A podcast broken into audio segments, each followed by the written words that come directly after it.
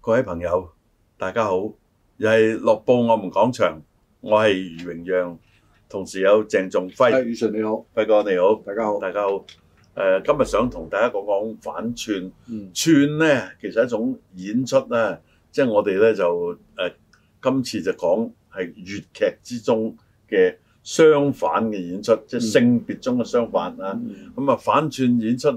係常見嘅，即係任何角色都可能有出現嘅。即係嗱，大家都睇過好多嘅紅伶啊，佢係演出嘅時候咧，有做男嘅，有做女嘅。咁佢本身係男嘅，譬如阿半日安咁係嘛，嗯半日安咧以前就反串，例如係飾演烤紅之中啊嚇嗰、個奶奶啦，嗯老奶奶啦嗯嚇。啊咁佢唔使把聲扮成嬌嘅喎，佢扮成女人嘅扭擰嘅聲音得㗎啦。佢行路咧，即係揸住支拐杖，左拐右拐咁扭下扭下得㗎，有佢嘅演技嘅。啊啊，我諗咧，即係大家睇反串咧，就最最熟悉嘅就係任劍輝啦，係，係嘛？大家都好熟悉。咁啊喺粵劇嗰度咧，我諗佢亦都有演過女角嘅，啊，佢喺戲中戲啊，或者係電影裏邊咧啊，就演女角粵劇都有過嘅。啊啊，粵我都睇過有嗰係嘛啲片段㗎。啊啊啊！咁咧就其實反串咧，誒嗱，我哋睇到其實有個名稱嘅啊，叫做嗱有一種咧叫做坤生嗯啊，乾坤乾係男嗯，坤係女啊，坤生咧即係即係逆咗個啊身。係啦，啊咁啊變咗咧誒，佢係一個以女演男嘅角色。嗯，咁啊，其實有冇有冇誒乾蛋咧咁樣？嗯當然有啦。啊咁啊有，就最出名嘅啊，當然就係梅蘭芳啊啦，最出名㗎啊嚇。咁啊喺我哋粵劇界裏邊咧，以往嘅即係京劇就係好多嘅。啊，唔係其實粵劇都好啊多。以前係全男班啊京劇嘛係，出名啲添。啊啊，因為佢出名啫。啫。因為全男班咧一定係由個誒乾蛋啦係，即係一定係個即係嗰個誒女男嘅係由女，即係男嘅演女㗎啦。係。啊，即係好似最出新名馬嘅師曾都演過女嘅。啊誒呢個係佢即係誒好個別嘅，但啊係長期做嘅咧，陳飛龍係陳飛龍，係啦，咁所以佢都話俾咧，我唔係龍啊嚇，即係唔係女士嚟啊㗎係嘛？咁所以咧，即係誒反串咧，當然我哋而家覺得咧，似乎都係誒、呃女扮男嘅多，因為誒嗱，如果做主角呢個位咧，嗯就女扮男多啦。係啦，大家隨便都數到好多位啦。隨便啊，即係剛才你就數咗阿飲姐啦，咁啊跟住仲有鄧碧雲都有做過啦，羅艷卿又有做過啦，啦，好多嘅係咪？嗯啊龍啊龍劍生啦，龍劍生嗰啲啊，魏直俊情英一啦做就因為佢啊師傅係咁樣，佢啊跟住係咁樣啦。蓋明輝啊，啦，蓋明輝，但 係蓋明輝就唔係阿飲姐嘅徒弟嚟嘅，係啊，好多人就誤會咗嘅，係。即係其實佢係薛派嘅星腔嘅。啊，新馬啊，呢、個啊啊啊星哥嘅啊嘅徒弟嚟係嘅。係啊，咁樣咧就誒點解會有咁多嘅誒、呃女士去唱平喉咧？咁啊，即係同嗰個誒粵曲啊，嗰、個調啊係好有關係嘅。嗱，我記得你又講過一次嗯十玉竹，嗯，其中令我印象好深，因為我好多年前睇嘅就係、老馬馬師曾，嗯，佢、就係反串啦，係嘛啊，、做嗰個婆婆阿婆王啊，啊幾過癮嘅啊！嗯，咁咧因為咧即係誒調翻轉頭有冇咧？其實而家都有一位咧，我唔記得個名啊，係香港而家都唱緊嘅，係咪啊就係、一位男士啦。啊？佢唱子喉係非常好嘅，哦啊到而家都有表演嘅哦，嚇咁啊！但係誒喺我哋嘅年代咧，都都認識有幾位嚇、啊即係係專係唱誒、呃子喉嘅男士都有嚇。嗯咁、嗯啊，但係咧誒，真係正如你話齋，係要做主角擔正戲嘅咧，啊就女都係反男串女男好扮多男嘅係，女文武生多啦。係係啊，因為呢個同嗰個粵曲嘅調嘅高度好高啊，嗯即係變咗咧，你誒、呃有好多戲咧，男士唔係咁容易唱得到，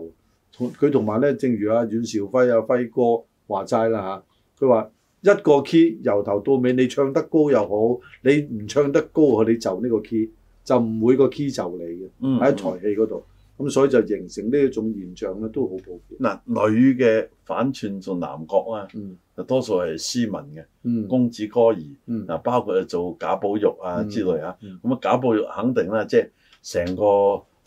梁良康咁啊因為，佢係十四五歲嘅小係係朋係友，啊，即係未轉聲。好啊。 誒而家我講反轉之中咧，女嘅演冇生嘅啊，誒、或者係叫小舞啦，係嗱，即係啦我我哋呢個分亦清都楚有嘅有啊最出名，我認為啊嗯，就李鳳星啊啊，李鳳星咧，即係佢除咗把聲即係好沙食之外咧，仲有呢個人啊本身個性格咧，都係你覺得佢好魯莽嘅人，嗯即係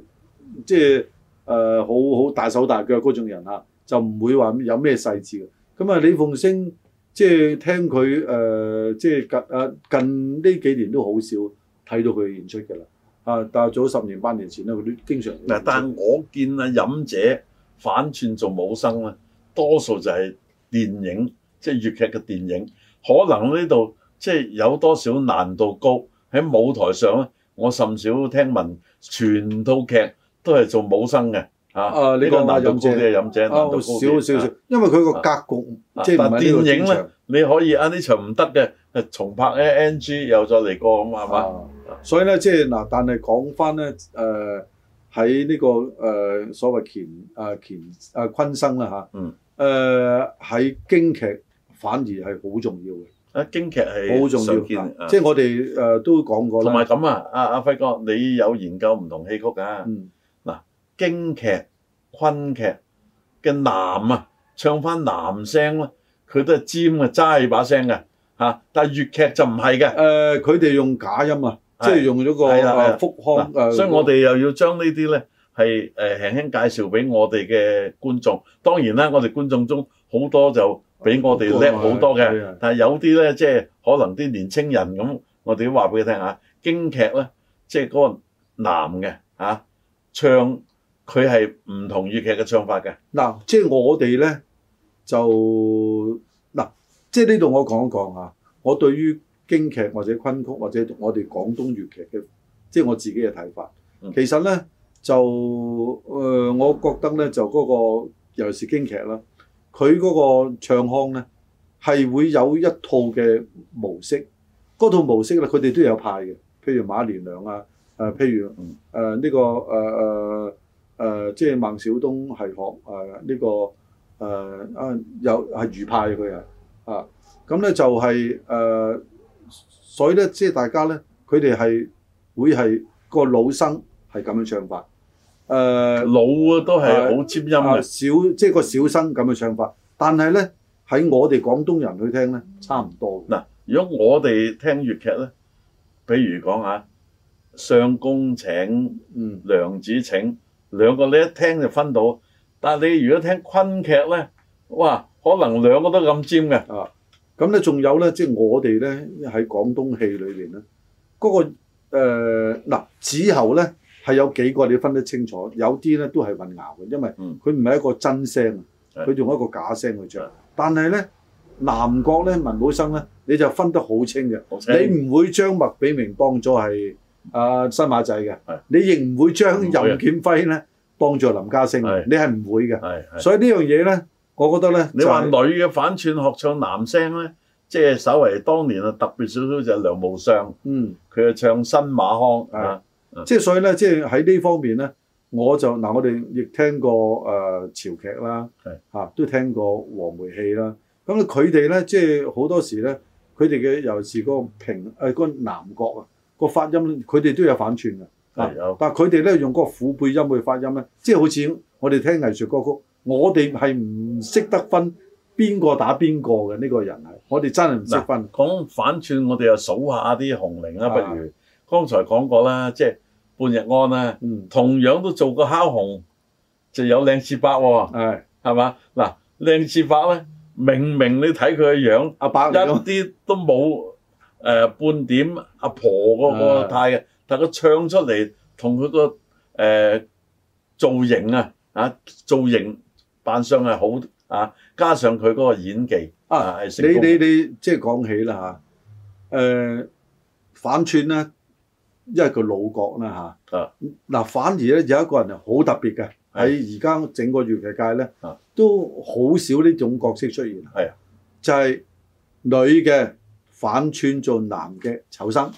哦啊，少啊，咁咧、哦我見到譚唔蘭卿咪做過咯，係佢係女嘅，係啊啊，但係佢誒劇中做男嘅啊有啊嘛，啊做豬八戒都做但過，係朱即係專注做女嘅，嗯做男嘅丑生咧係就朱秀英，哦，即係朱秀英咧就係、喺即係做咗好耐呢一類咁嘅角色，所以咧我哋即係去發掘翻咧，因為我哋講反串，唔好淨係講即係呢個文武生。係啊係，我哋要講埋武生或者係嗰啲叫做誒誒、呃叫做婆腳啊，我哋叫做係係嚇，即係做嗰啲反串嘅。咁啊其他我哋都數一啲出嚟啦，啊嗱梁醒波啦，波叔反轉過啦，啊都少，唔嘛係劉佢主要星佢寶啊少，啦，尤星寶多啊啊，尤星寶尤其是做呢、個誒穆桂英啊，係啊佢，就反轉蛇太君都好好受歡迎。咁仲有一個咧啊係譚詠麟喎， 誒唔係啊阿我知倫我啊知。我知，咁呢個譚詠麟咧就曾經係做過一出又係即係誒誒呢個楊門將嘅嚇，嗯，咁佢又做成太君，呢、個呢、個肥仔嚟嘅，而家就瘦好多啦。嗯呢、個譚詠麟嚇，咁啊呢個榮此榮不同彼榮嚇，佢係新榮個榮。嗱，咁你講咗好多反轉係誒演出嘅，嗯都多數。係如果唔演出，淨係唱嘅咧，誒呃嗱誒，我見過就最特別嘅咧就三侯啦，